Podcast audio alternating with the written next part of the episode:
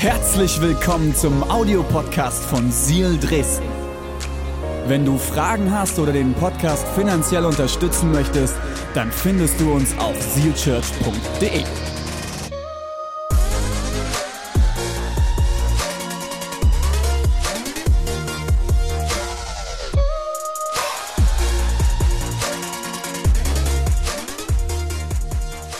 So, jetzt starten wir rein in die Predigt. Jesus ist so viel mehr. Also unsere aktuelle Predigtserie. Wir sind vor zwei Wochen reingestartet mit einer Predigt von unserer Leidenpastorin äh, Deborah.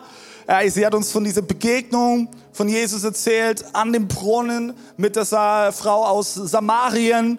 Unglaublich bewegend. Dann hat Pastor Joel letzte Woche gepredigt und hat die elf Worte mitgegeben, die dein Leben verändern können. Und wir haben in dieser Serie so den Fokus darauf gelegt, wir wollen Begegnungen, die Jesus mit Menschen hatte, in den Vordergrund stellen. Und anhand dieser Geschichten erleben, dass Jesus tatsächlich so viel mehr ist. Und heute möchte ich mit dir folgende Geschichte anschauen, und zwar die Geschichte von Zareus. Du darfst mal aufschlagen, Lukas, Kapitel 19, ab Vers 1. Lass uns mal lesen. Jesus kam nach Jericho, ging durch die Stadt Dort lebte ein Mann, der Zareus hieß. Er war der oberste Zolleinnehmer und sehr reich. Er wollte unbedingt sehen, wer dieser Jesus war. Aber er konnte es nicht, denn er war sehr klein. Und die Volksmenge Menge versperrte ihm die Sicht. Deshalb lief er voraus und kletterte auf einen Maulbeerfeigenbaum, um Jesus sehen zu können. Denn dort musste er vorbeikommen. Als Jesus an die Stelle kam, blickte er hoch und sagte zu ihm, Zareus, steig schneller ab. Ich muss heute in deinem Haus zu Gast sein. Sofort stieg Zareus vom Baum herab. Voller Freude nahm er Jesus bei sich auf. Als die Leute das sahen, ärgerten sie sich und sagten zueinander, bei dem Sünder ist er eingekehrt. Aber Zareus stand auf und sagte zu dem Herrn, Herr, die Hälfte von meinem Besitz werde ich in den Armen geben. Und wem ich zu viel abgenommen habe, Zacharias hat nämlich als Zolleinnehmer die Leute immer übers Ohr gehauen, wenn ich zu viel abgenommen habe, dem werde ich es vierfach zurückzahlen. So mir vor Augen mal, ne? Wenn Zacharias in der Lage war, es den Arm zurückzugeben und allen, die er betrogen hat, es vielfach zurückzubezahlen, dann weißt du in etwa, wie stinkreich der wahrscheinlich war.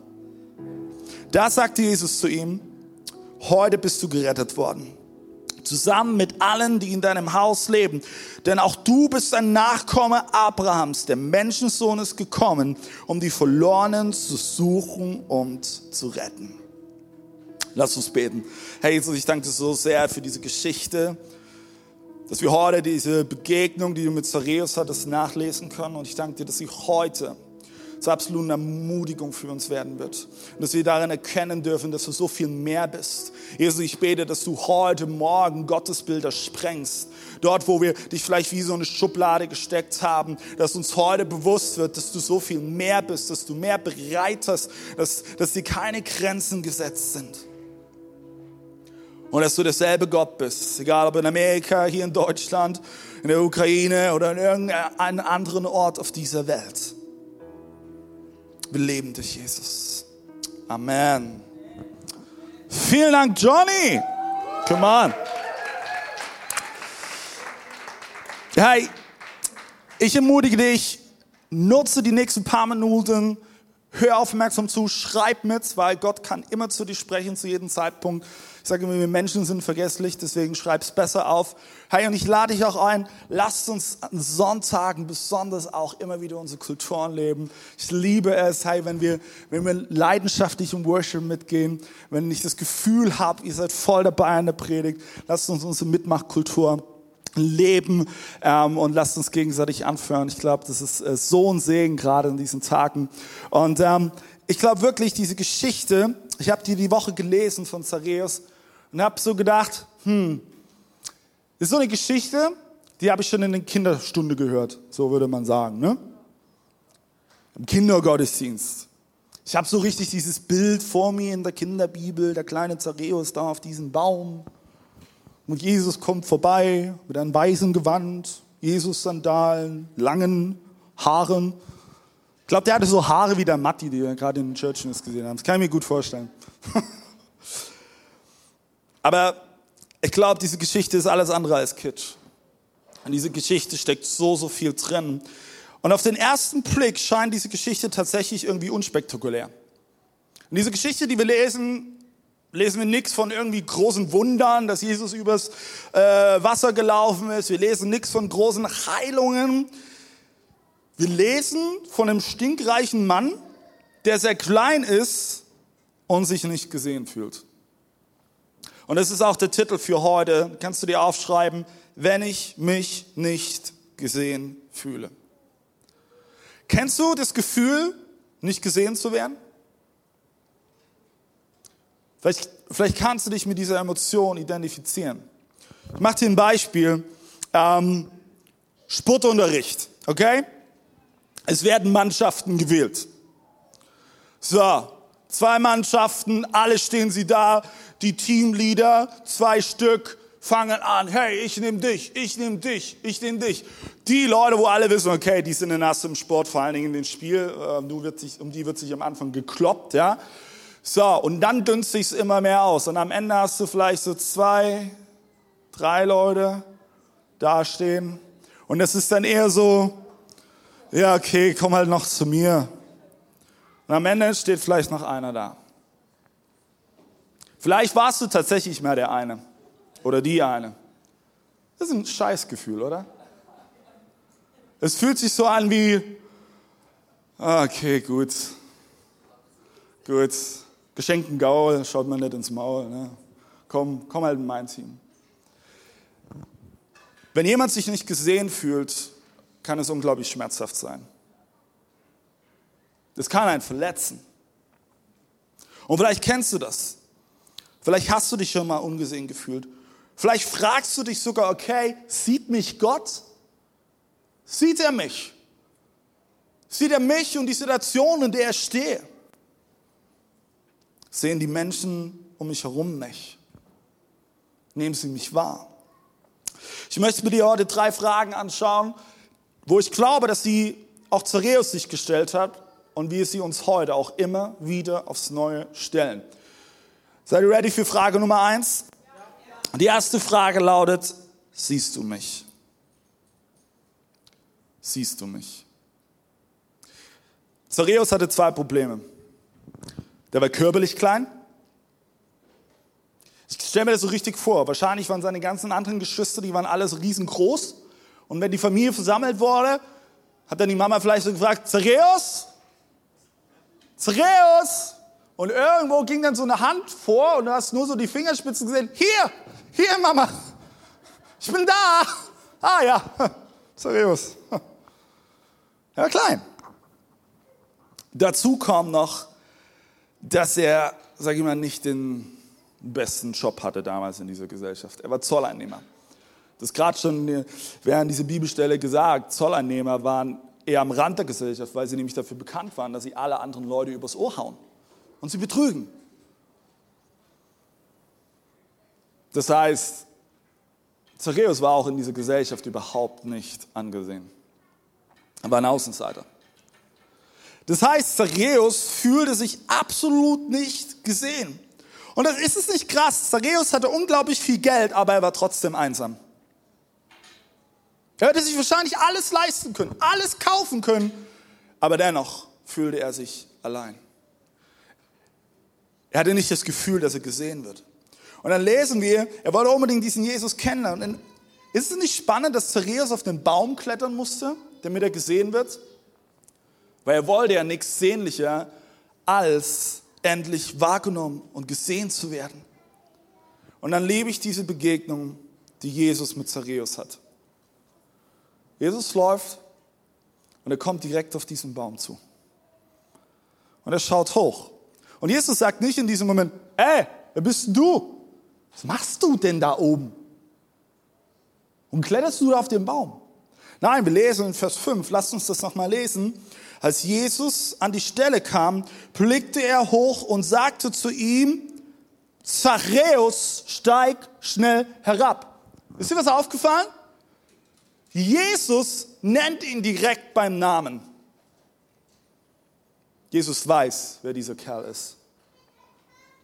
Er weiß es ganz genau. Jesus weiß, das ist Zachäus. Der kleine Kerl, von dem alle reden und der alle anderen übers Ohr haut. Hey, ich möchte dir, dass du heute Morgen bewusst machst, es gibt nichts, was du vor Jesus verbergen kannst. Er weiß es. Und es fängt an mit deinem Namen. Er kennt dich, er kennt deinen Namen und alles, was dazugehört. Er kennt dein Wesen, deinen Charakterzug. Er kennt deine Stärken, aber er kennt auch deine Schwächen. Und es ist nicht schön, dass es Jesus nicht erschrickt, sondern ihn vielmehr ermutigt, Zeit mit dir zu verbringen. Und Jesus sagt schließlich zu Zareus, hey, komm runter. Was hat Zareus wohl gedacht in dem Moment? Ich glaube, Zareus hat sich so gedacht, meint er wirklich mich? Vielleicht hat Zareus sich auf den Baum umgeguckt, ist jetzt hier noch irgendein Zareus oben? nee, ich bin nur ich. Und Zareus steigt hinunter. Und vielleicht zum allerersten Mal überhaupt fühlt er sich gesehen, wahrgenommen. Ich möchte die Frage stellen, was verändert es in einem Menschen, wenn er sich gesehen fühlt? Was verändert sich in einem Menschen, wenn er sich gesehen fühlt? Ich glaube, als allererstes, es spricht dein Gegenüber Wert zu. Einen Menschen, den ich wahrnehme, dessen Wert erkenne ich in diesem Moment gleichzeitig an. Das andere, was es in einem Menschen bewirkt, wenn ich ihn wahrnehme, wenn ich ihn sehe, ist, ich schenke ihm echtes Interesse. Ist es, ist es nicht schön, wenn man von seinem Gegenüber Interesse geschenkt bekommt? Vielleicht kannst du dich aber auch schon an manche Gespräche oder äh, Kommunikation erinnern, wo du eher das Gefühl hast, okay, dein Gegenüber ist zwar körperlich da, aber mit dem Kopf ganz woanders. Er zeigt nicht wirkliches Interesse. Wir haben in Deutschland ein Sprichwort, vielleicht hast du das schon mal gehört, ein Haus ist noch lange kein Zuhause. Und ich liebe dieses Sprichwort. Ein Haus ist noch lange kein Zuhause.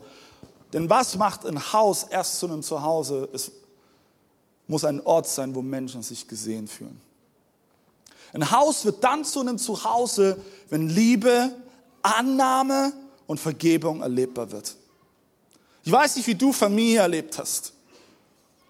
Vielleicht war Familie für dich eher nicht dieses Zuhause, wo das erlebbar war. Dann hoffe ich sehr, dass du heute Menschen um dich herum hast. Und ich bete, dass es auch diese Kirche für dich sein kann, wo du dieses Zuhause erleben kannst. Aber ein Zuhause ist dann ein Segen, wenn Liebe, Annahme und Vergebung erlebbar wird. Ist es nicht so? Und es fängt damit an, dass ich mein Gegenüber sehe. Hey, und ich möchte ein paar Minuten nehmen, das liegt mir so auf dem Herzen, Genau das ist übrigens die Vision von unserem Gasterlebnisbereich. Wir haben verschiedenste Bereiche in unserer Kirche und eines der Bereiche ist unser Gasterlebnisbereich. Darunter sind die Teams, Raumgestaltung, Café, Gastgeber, Next Step. Und Rahel, wo bist du? Vielleicht kannst du mal winken. Ich weiß nicht, ob sie hier ist oder ob sie mit der Clara unterwegs ist. Kann auch sein, dass sie draußen ist. Ist sie draußen, ne? Ist gut. Rahel leitet unseren großartigen Gasterlebnisbereich. Ähm, und ich liebe es, ihr Herz zu sehen für diesen Bereich. Weil sie nämlich verstanden hat, ein Haus ist nicht automatisch ein Zuhause, sondern ein Zuhause muss gebaut werden. Und weißt du was? Jeder, der unsere Türschwelle überschreitet und dass diese Kirche noch nicht so sein Zuhause gemacht hat, ist am Ende Gast. Und wie sich ein Gast fühlen kann, das können wir beeinflussen. Es fängt mit dem Gasterlebnisbereich an. Gasterlebnis, die Teams sind eines der wichtigsten Teams in unserer Kirche. Und weißt du warum? Weil es wahrscheinlich die ersten Menschen sind, denen du begegnest aus dieser Kirche. Es fängt mit dem Gastgeber an, der draußen an der Tür steht, mit einem Schild in der Hand, schön, dass du da bist. Herzlich willkommen. Damit fängt es an. Und ich wünsche mir so sehr, dass wir es schaffen, in diese Kirche einen Ort zu bauen, wo wir jegliche Emotion von, ich bin nicht gesehen, ich fühle mich wie das fünfte Rad am Wagen, dass wir das eliminieren können. Durch die Kultur, die wir bauen. Durch dieses Team. Ich träume davon, dass wir eine Atmosphäre schaffen, bei denen Menschen wirklich den Gottesdienst verlassen und sagen, wow, ich hatte wirklich ein Erlebnis. Und ich sag dir was, die Predigt ist nicht das Wichtigste. Ich habe irgendwie die Leute, die zu mir kommen und sagen, ja, Predigt ist so wichtig und ja, das ist ein Teil. Aber es ist nicht das Allerwichtigste. Ich kann dir so viele Geschichten erzählen von Menschen hier aus dieser Kirche, die hier in diesem Raum sitzen, deren Leben verändert wurde durch eine Begegnung mit einem von unseren Gastgebern, weil sie angesprochen wurden, weil, weil sie gesehen wurden, weil ihnen zugelächelt wurde und sie zum allerersten Mal eine Kirche zu Hause erlebt haben. Das ist möglich durch den Gasterlebnisbereich. Wir träumen davon, dass wir in Seal ein Zuhause haben, in dem Scham, Einsamkeit, sich ungesehen fühlen, Ausgrenzung oder Oberflächlichkeit keinen Platz haben. Vielmehr ist mein Gebet, dass wir gemeinsam, gemeinsam, ihr Lieben, dafür brauchst jeden ein Zuhause bauen, wo Menschen Liebe, Annahme, Anerkennung und Vergebung erleben können. Die Frage ist, wollen wir dieses Haus, dieses Zuhause gemeinsam bauen? Hast du die Leidenschaft, dieses Haus zu einem Zuhause zu machen? Du wirst in den nächsten Wochen so viele Möglichkeiten haben, irgendwo dich mit einzuklinken, mitzumachen. Wir haben heute Ehrenamtssonntag, die liebe Silvi hat es schon gesagt. Du hast nach dem Gottesdienst die Möglichkeit im Foyer und auch draußen bei der Empore, bei der Treppe, dich mit Bereichsleitern und Leitern aus den verschiedenen Bereichen zu connecten und dich mit einzuklinken, mitzumachen. Ich glaube, ihr Lieben, dass wenn wir dieses Zuhause bauen, werden wir einen Unterschied in dieser Welt machen, wie wir es uns nicht ausmalen können. Wenn Menschen dieses Zuhause erleben. Seid ihr bei mir? Die erste Frage, die sich Zareus also stellte, war, siehst du mich? Die zweite Frage, die Zareus sich wahrscheinlich ziemlich sicher gestellt hat, lautet, liebst du mich? Wer möchte geliebt werden? Alle anderen, die nicht die Hände heben, sind nicht ehrlich. Jeder will geliebt werden. Ich kann mich so gut erinnern, es ist einige Jahre liegt es zurück. Ich hab, war in Amerika, habe dort ein Praktikum gemacht und ähm, ich habe während dem Gottesdienst jemanden kennengelernt aus dieser Kirche, ungefähr zweimal so breit wie ich, seine Oberarme gefühlt wie meine Oberschenkel. Und wirklich, du bist diesen Menschen begegnet, Alter, komplett zu tätowiert, ja. Ähm, du bist diesen Menschen begegnet und hast gedacht, wow, da machst du lieber mal einen Bogen drum. Weißt ja nicht, ne? dann habe ich ihn kennengelernt. Er hat mir von seinem Leben erzählt, dass er mehrere Jahre im Gefängnis saß, in Kriminalität verstrickt war, Menschen verletzt hat, Menschen verprügelt hat und dass er dann Jesus kennengelernt hat. Und dann hat er mir gesagt, und das werde ich nie vergessen, David, weißt du was? Warum ich mich am Ende für Jesus entschieden habe? Sag ich so, nein, erzähl mir. Weil ich das erste Mal das Gefühl hatte, geliebt zu sein. Mein Leben lang hatte ich immer das Gefühl, ich bin nicht geliebt. Und ich habe versucht, durch mein Handeln und durch mein Äußeres Liebe zu erzwingen, Respekt zu erzwingen. Aber als ich Jesus kennengelernt habe, habe ich zum allerersten Mal das Gefühl gehabt, ich bin geliebt. Und diese Begegnung ist mir bis heute im Kopf geblieben. Und glaube, auch Zareus hat sich diese Frage gestellt. Liebst du mich? Bin ich liebenswert? Bin ich geliebt? Als Zareus schließlich von diesem Baum runterkommt, kommt er als veränderter Mann runter. Weil er diese Begegnung mit Jesus hatte und diesen Moment nicht nur gesehen wurde, sondern ich glaube es zutiefst, Jesus ihn mit seiner Liebe überwältigt hat. Und ich finde es so schön, dass Zereus Jesus mit in sein Zuhause einlädt, beziehungsweise Jesus sich vielmehr selber einlädt. Finde ich super witzig. Jesus sagt zu Zareus, nimm mich mal mit zu dir nach Hause. Voller Freude nahm Zareus Jesus mit zu sich nach Hause. Ich lieb's. Aber er nahm ihn mit auf. Weißt du, Liebe bedeutet nicht immer romantische Gefühle. Ich kann sagen, ich liebe diese Kirche und die Menschen in dieser Kirche. Und das kann ich von ganzem Herzen sagen. Und es ist tatsächlich so. Sonst würde ich all das hier nicht tun. Und Liebe ist das Gewaltigste und Schönste. Aber Liebe ist nicht nur romantische Gefühle, sondern Liebe ist auch sich kümmern, liebevoll sein und seinen Mitmenschen mit Barmherzigkeit und Gnade begegnen. Das ist Liebe.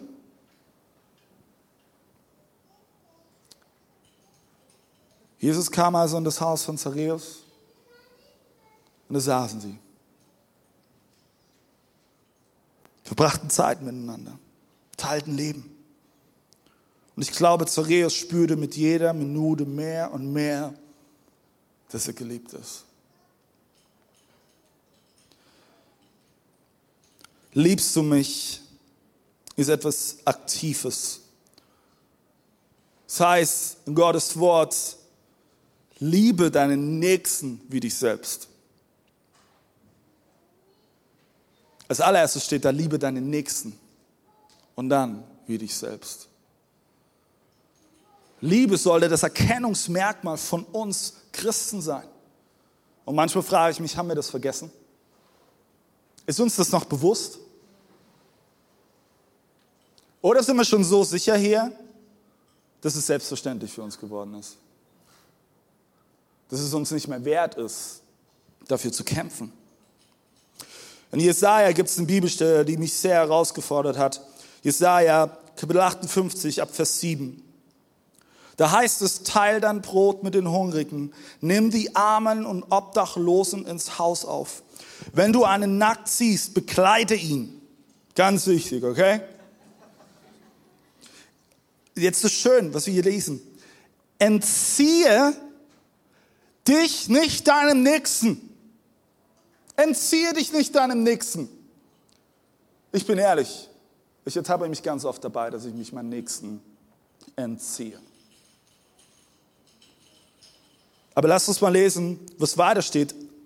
Vers 8, dann bricht dein Licht hervor. Dann bricht dein Licht hervor wie die Morgenröte und deine Heilung schreitet schnell voran. Deine Gerechtigkeit zieht vor dir her und die Herrlichkeit des Herrn folgt dir nach.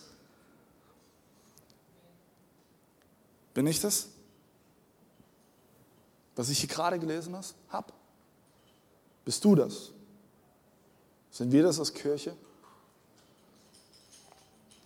Für mich eines der inspirierendsten Menschen mit in unserer Kirche sind Yamin und Silvi. Weiß nicht wo Silvi ist. Da hinten. Yamin ist wahrscheinlich arbeiten.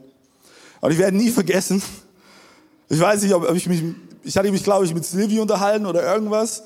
Und ich habe gerade mit ihr telefoniert und sagte, oh, ich bin übelst aufgeregt. Yamin hat gerade irgendeinen Obdachlosen hier auf der Straße gesehen, der nimmt den jetzt mit nach Hause. Und ich dachte so, oh mein Gott! Dich hat es auch herausgefordert, Silvi. Ne? Und im nächsten Moment dachte ich, wow. Ich bin ehrlich, ich hätte nicht den Mut dazu. Ich würde mir in die Hose scheißen. Ich hätte Angst. Aber hey, ich finde es so inspirierend. Vielleicht bin ich nicht der, der einen Obdachlosen die sagt, hey, komm mit nach Hause. Aber es gibt so viele andere Möglichkeiten. Deswegen hat Gott uns Vielfalt und Individualität geschenkt. So viele Möglichkeiten, wie du und ich unseren Nächsten sehen können und ihm zeigen können, hey, du bist geliebt. Und diese Liebe wird alles verändern.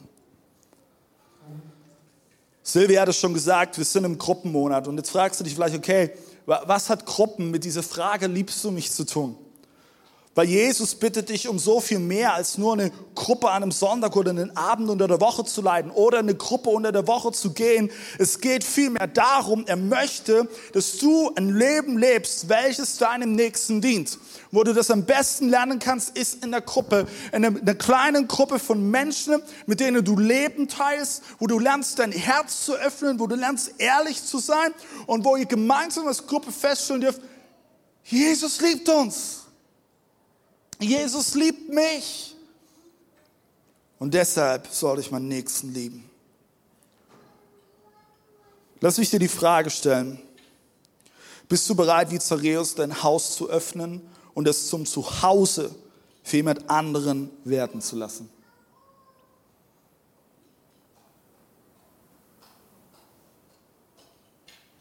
Weißt du, in Gruppen wird Kirche klein und persönlich. Wir sind mittlerweile eine große Kirche, Leute. Wir hatten vor ein paar Wochen, hatten wir als Gesamtkirche, auch mit den Online-Zuschauern, die 1000 Besucherzahl geknackt. Das ist Wahnsinn. Auch hier in Dresden sind wir jeden Sonntag zwischen 150 bis 200 Leute mit Kindern. Und wenn alle, wenn alle mal da wären, wären wir wahrscheinlich zwischen 300 bis 400. Ich weiß es nicht. Es ist groß. Und es ist schön, weil wir als Seal Church, wir wollen wachsen. Aber ja, vielleicht hast du manchmal das Gefühl, du gehst sonntags nach Hause und in dir drin sagt die Stimme, ich habe mich heute nicht gesehen gefühlt. Wenn es der Fall ist, tut es mir von Herzen leid. Aber nochmal, wir wollen ein Zuhause bauen, wo du dich gesehen fühlst. Aber ich möchte dich ermutigen, lass diese kleine Stimme in dir drin dich nicht davon abhalten, Teil einer Gruppe zu werden, weil dort wird Kirche klein und persönlich. Dort hast du Menschen, mit denen du Leben teilen kannst. Dort hast du einen Leiter, wo du einen direkten Ansprechpartner hast und wir gemeinsam durch dick und dünn gehen können. Weil genau dafür stehen Gruppen. Und weißt du was, in Gruppen entwickelt sich Potenzial. Wow. Ich ermutige dich, geh nach, nach diesem Gottesdienst mal auf Silvi zu und lass dir mal ein paar Geschichten erzählen, was Menschen in Gruppen erleben. Ich kann mich an einige Geschichten erinnern, wo, wo Menschen hierher gekommen sind, unglaublich unsicher, sich ihres Selbstwerts überhaupt nicht bewusst, vielleicht sogar voller Angst. Und die auf einmal eine Gruppe einen sicheren Rahmen erlebt hat, wo man sein Herz öffnen kann, wo man aber nicht irgendwie schief angeschaut wird, sich drüber lustig gemacht wird oder ein direkt Vorurteile oder eine Moralpredigt begegnet, sondern wo andere sagen, hey, so geht es mir auch manchmal. Das kenne ich. Wo man gemeinsam betet, füreinander einsteht. Und wo diese Menschen auf einmal durch diese Erlebnisse in der, in der Gruppe verändert wurden. Nicht durch eine Predigt, sondern durch die Begegnungen, die in Gruppen möglich geworden sind. Die letzte Frage, die ich mit reinnehmen möchte, die sich Zareus stellte und die du dir auch vielleicht manchmal stellst, lautet, brauchst du mich? Brauchst du mich?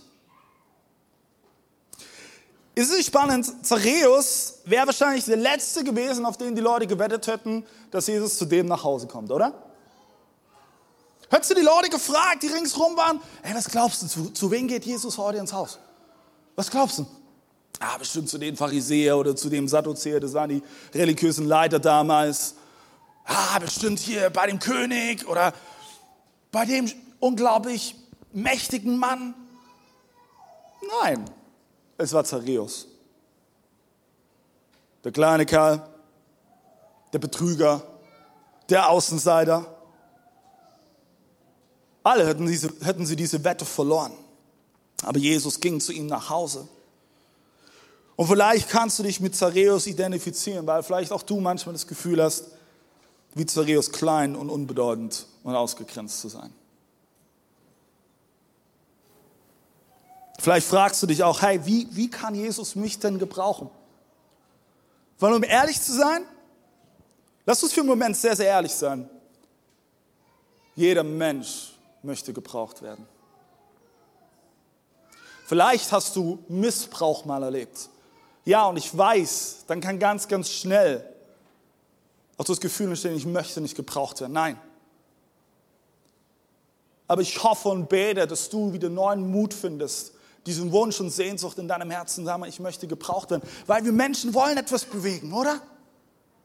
Ich weiß nicht, wie es dir ging, manchmal zwischen diesen Lockdowns und Corona. Ich hatte manchmal das Gefühl, ich kann nichts bewegen.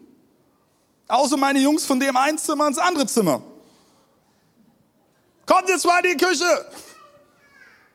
Aber es war mir zu wenig. Ich möchte etwas bringen, ich möchte etwas bewirken, ich, ich möchte gebraucht werden und es liegt in jedem von uns. Warum? Weil das Gott in uns hineingelegt hat. Es heißt, Gott hat uns zu seinem Ebenbild geschaffen. Was ist das allererste, was Gott gemacht hat? Er hat geschaffen. Ist das nicht cool? Gott hat die Erde und alles, was darin ist, geschaffen. Auch in uns, jeden eins von uns, liegt diese Sehnsucht darin, etwas Schöpferisches zu gestalten, etwas zu bewegen, gebraucht zu werden. Vielleicht bist du aber schon mal hier am Sonntag auch reingelaufen und hast gedacht, boah, was kann ich hier schon geben? Boah, das ist alles so, so groß. Und der Johnny, der spielt so cool Klavier. Und macht nebenbei auch noch MD. Für dich zur Erklärung, weißt du, was MD ist? Er spricht immer hier rein, der Johnny, und er leitet die Band, weil die haben nämlich ein In-Ear hier, wie so ein Kopfhörer drin. Und der Johnny sagt in den Namen, hey, was als nächstes gespielt wird und so weiter und so fort. Aber Johnny, hast du das von Anfang an einfach so gemacht?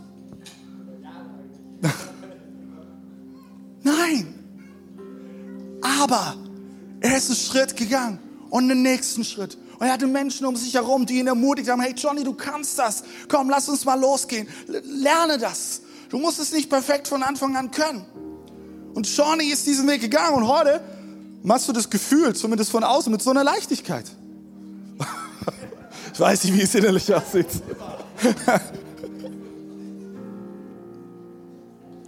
Warum war Johnny bereit, diesen Schritt zu gehen? Weil jeder von uns etwas bewegen möchte, gebraucht werden möchte. Und lass mich dir sagen, in diesem Haus gibt es mehr als genug Platz dafür. Aber ich glaube, oftmals lassen wir uns davon abhalten, weil wir denken, wir müssen perfekt sein. Wir müssen alles auf die Reihe kriegen. Ich möchte ein Zitat vorlesen, was ich von äh, der Standepistolen in Halle, der lieben Dana, zugesendet bekommen habe, das mich unglaublich bewegt hat. Ähm, sie liebt äh, eine Autorin, die heißt Anne Voskamp. Und sie hat Folgendes in einem ihrer Bücher geschrieben. Und das möchte ich hier kurz vorlesen. Gott tut Großes durch die, die selbst große Wunden haben. Gott sieht die Zerbrochenen als die Besten und er sieht das Beste in den Zerbrochenen und er beruft die Verletzten und er sucht sie aus, um die Welt zu verändern.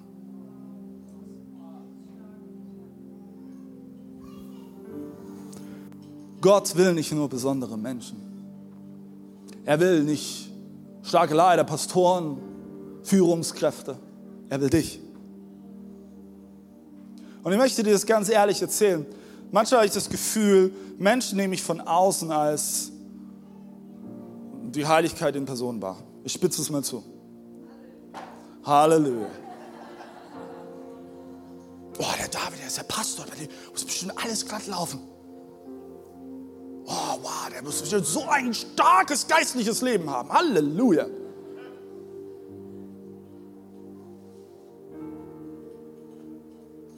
Der muss bestimmt die perfekte Ehe führen. Frag mal Jeschi. Sie kann euch die Antwort geben. Der muss bestimmt immer, also David, der ist der Pastor, der muss bestimmt immer seinen Kindern mit absoluter Geduld begegnen. Soll ich euch sagen, wer viel mehr Geduld hat mit unseren Kindern? Meine Frau. Und ich habe dieses Zitat gelesen von Herrn Foske und habe gesagt, ja, das stimmt. Das, was ich lese, das kann ich bestätigen. Soll ich zu sagen, warum?